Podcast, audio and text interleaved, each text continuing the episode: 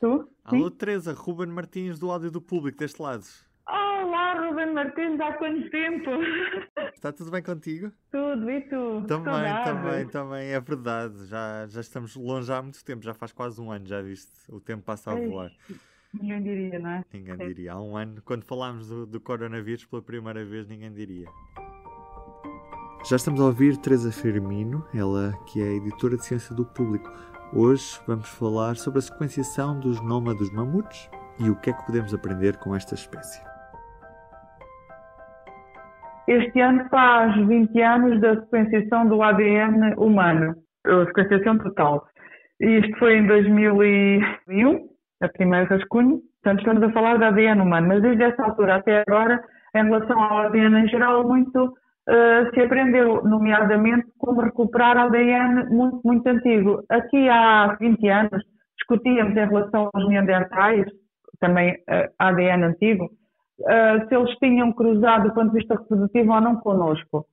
E com a recuperação desse ADN antigo dos neandertais, que estamos a falar de, de ADNs que têm 20 e tal, 30 mil, 40 mil anos, é disso que estamos a falar, 40 mil. Uhum. Ah, aprendemos tanto. Agora imagina o caminho que não foi feito para, no caso de uma outra espécie, o mamute, recuarmos um milhão de anos. Se pensarmos que estamos a falar de um animal que viveu há um milhão de anos, como é que é possível retirar ADN de algo que, que já viveu há um milhão de anos? O ADN está lá e o ADN mantém-se muito tempo nos genes.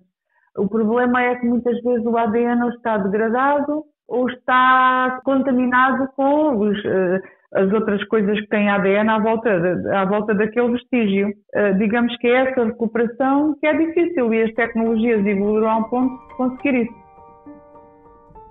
Esta notícia da sequenciação de ADN de mamutes com mais de um milhão de anos é fantástica, é uma, é uma notícia fantástica. É um feito de uma equipe internacional, cientistas de vários países, da Suécia, Dinamarca, Inglaterra, Estados Unidos, Alemanha, Rússia.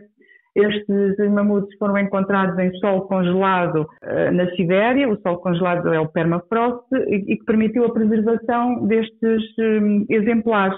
E a questão da preservação é muito importante, porque os cientistas pensavam, desconfiavam que podiam recuperar ADN tão antigo como este, mas o, o sítio e as condições para que esse ADN se mantenha tanto tempo são muito importantes. E o solo congelado eh, na Sibéria per- permitiu isso.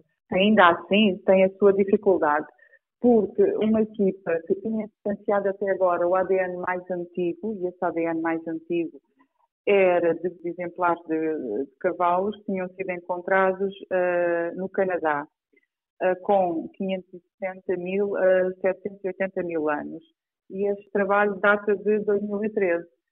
Um investigador que fez parte dessa equipa já se manifestou em relação ao ADN agora sequenciado de- dos mamutes, com mais de um milhão de anos, e disse que gostou de perder este recorde. Aliás, disse que adorou o artigo científico e, e- e estava à espera dele, deste novo trabalho, há oito anos. Quer dizer que as técnicas de sequenciação eh, evoluíram bastante, mas ainda assim é um trabalho eh, difícil. O que impulsionou estas pequenas revoluções na sequenciação de, de genomas e de ADNs antigos foi também a sequenciação do próprio genoma humano, que está neste momento a fazer 20 anos. E se pensarmos que esse trabalho de sequenciação do genoma humano demorou sensivelmente uma década, vemos que agora todos os dias temos notícias de sequenciações de genomas eh, de espécies atuais, de uma forma bastante rápida. Agora, eh, aplicando isso às, às espécies já extintas, estas tecnologias que estamos a utilizar para sequenciar os genomas que existem, de espécies que existem, estão também a permitir grandes avanços na sequenciação de genomas e, e da obtenção de genomas de espécies que, que já estão extintas, como é o caso dos mamutes. E o que é que aprendemos com os mamutes? Com a sequenciação de ADNs antigos, nomeadamente dos mamutes, podemos traçar outra história da evolução das espécies em geral, como é que se adaptaram às condições ambientais, como é que se adaptaram às condições e às mudanças eh, climáticas, como é que essas mudanças eh, promoveram a evolução das espécies, ou seja, eh, de umas espécies darem origem a outras, e, hum, e é sobretudo também um olhar para o passado das espécies com uma outra lente, com não só estudando, por exemplo, a morfologia dos ossos, mas também tendo um olhar uh, através de algo profundamente íntimo que é, que é o genoma.